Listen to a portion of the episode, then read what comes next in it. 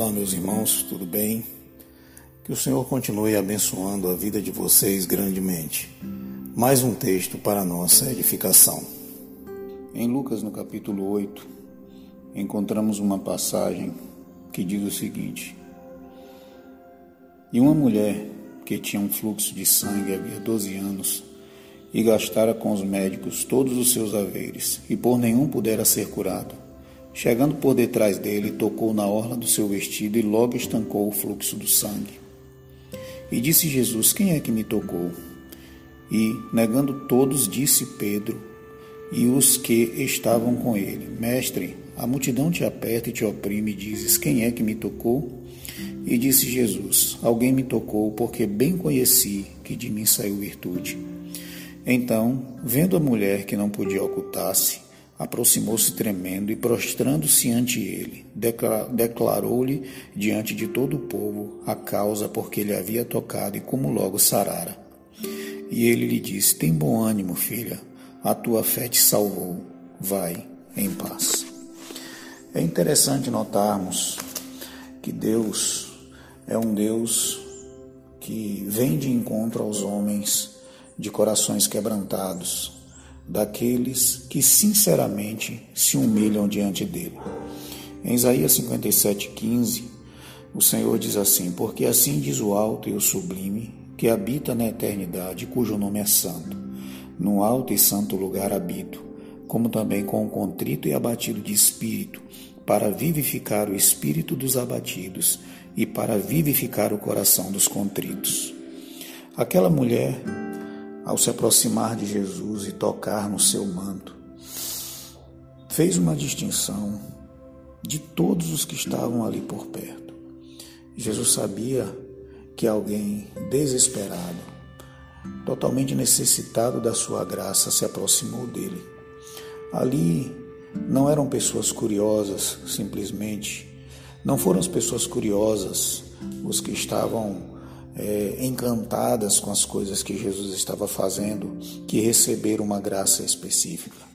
Mas uma mulher que veio furtivamente, tocou na orla do seu manto e foi curada imediatamente. Assim é o Senhor conosco. Ele diz que habita no alto e sublime lugar, mas ele habita com abatido, com quebrantado, porque assim diz lá no livro de Isaías: que é para esse homem que ele olha, para o abatido, para o quebrantado de espírito. Os homens cheios de si mesmos, cheios da sua autossuficiência, cheios da sua arrogância, não conseguem chamar a atenção do Senhor. Para que possamos chamar a atenção do Senhor, precisamos entender a nossa miséria e nos aproximar dele com humildade, nos aproximar dele com o coração quebrantado, sabendo que somente nele nós encontraremos o verdadeiro refúgio e graça para curar a nossa alma, curar as nossas dores. Sejam essa, esses problemas físicos, ou sejam problemas em nosso caráter, sejam situações que precisam ser mudadas em nós. Deus só olha para homens que aproximam-se dele com o coração totalmente quebrantado.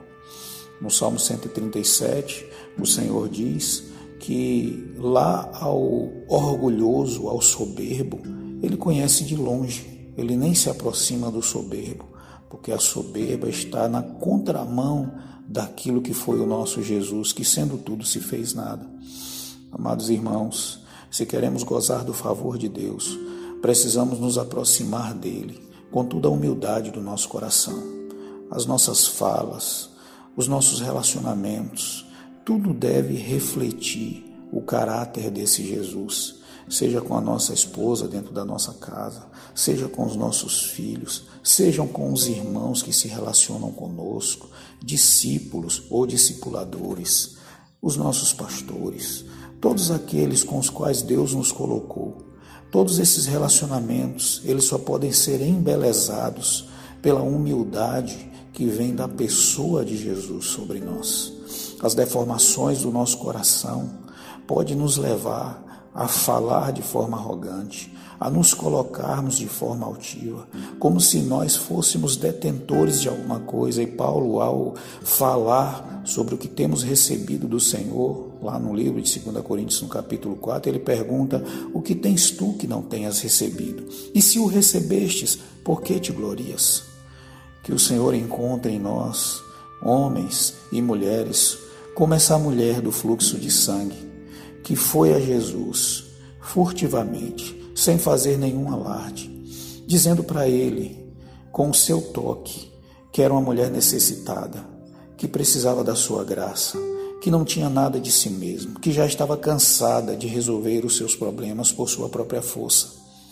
Que o Senhor consiga não somente sarar as nossas feridas físicas, mas sarar o nosso caráter, o nosso coração sarar os nossos relacionamentos, restaurar os relacionamentos familiares, renovar a credibilidade de um pai para com o filho, de um filho para com seu pai, da esposa para com seu esposo, do esposo para com sua esposa, porque em nós haverá, que somos filhos dele, uma atitude de humildade, de humilhação diante desse Senhor. O texto diz que aquela mulher, não podendo se ocultar, foi e disse ao Senhor o que havia acontecido. Isso é porque um quebrantado, um contrito, um humilhado, ele, ao se aproximar do Senhor, ele nunca deixará de ser notado pelo Senhor, diferente do arrogante que fala, que se porta, que se comporta como se tudo já tivesse como se fosse detentor da, verdade, detentor da verdade, como se conhecesse todas as coisas, como se soubesse todas as coisas. Muitas vezes falamos com arrogância, nos pronunciamos como quem sabe, achamos que somos mestres e deixamos de refletir o caráter belo do nosso amado Jesus. Ao ver a atitude dessa mulher, penso como um coração quebrantado chama a atenção do nosso Deus. Com certeza, um coração humilde será sarado, seja no seu estado físico, seja no seu caráter, seja nas suas emoções. É ali que o Senhor se aproxima, porque um coração quebrantado, humilhado, rendido, ele consegue, antes de ver qualquer outra situação dos outros, ele vê primeiro a sua e se aproxima do Senhor com humilhação, e o Senhor nunca deixará de notar um coração quebrantado, porque é para esse que o Senhor vai olhar. Que o Senhor fale conosco todos os dias, para que com nenhum tipo para que, para que com, sem nenhum tipo de arrogância possamos nos aproximar dele e sermos modelados, transformados, para exalarmos o bom perfume do nosso amado Jesus é prostrados na sua presença, nos aproximando deles com, dele com humildade, nos relacionando com ele com humildade, é que seremos agraciados por sua maravilhosa bondade. Que Deus abençoe o nosso dia.